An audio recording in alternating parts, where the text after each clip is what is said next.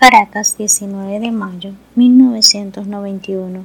Meridianito presenta los cinco sentidos.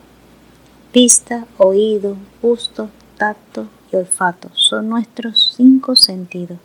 Gracias a ellos podemos comunicarnos, conocer y disfrutar de las cosas que nos rodean.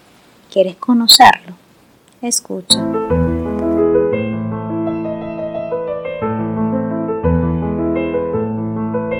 El sentido de la vista. Los ojos son los representantes del sentido de la vista. Son esféricos y están formados por tres capas superpuestas. La más externa, esclerótica, llamada blanco del ojo. En la parte anterior se hace transparente y se forma la córnea. La del medio, coroide, también es distinta a la parte anterior. Tiene un agujero, la pupila. La más interna, llamada retina, es la membrana donde se forman las imágenes y donde se origina el nervio óptico, encargado de llevar los mensajes del ojo al cerebro. El gusto. Dulce o salado, amargo o ácido. ¿Cuál te gusta más? La lengua es la que nos informa sobre estos sabores. En la piel que la recubre se encuentran las papilas que los captan. La punta de la lengua le cuenta que algo es dulce. La parte media te avisa del sabor amargo, pero si comes salado o ácido, los bordes son los que te informan. Olfato alerta. Olor a la nariz.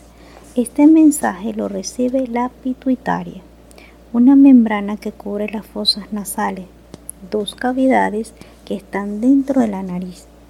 Hasta ella llegan todos los olores y desde allí viajan por el nervio olfatorio hasta el centro del olfato, en la corteza cerebral. El tacto. El sentido del tacto está en la piel, esa especie de envoltura que recubre todo el cuerpo. La piel está formada por dos capas, una externa y delgada, la epidermis, y otra interna y gruesa, la dermis. Esta última tiene un montón de cosas, las glándulas sudoríparas y las glándulas sebáceas, los pelos y las uñas. Pero además están allí las papilas dérmicas, únicas responsables de nuestra sensibilidad.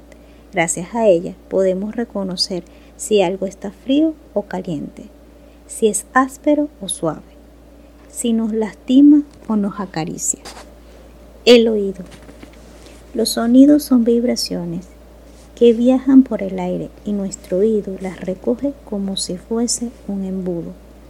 Esas vibraciones llegan a nuestra oreja y recorren un camino, el de la conducta auditivo externo.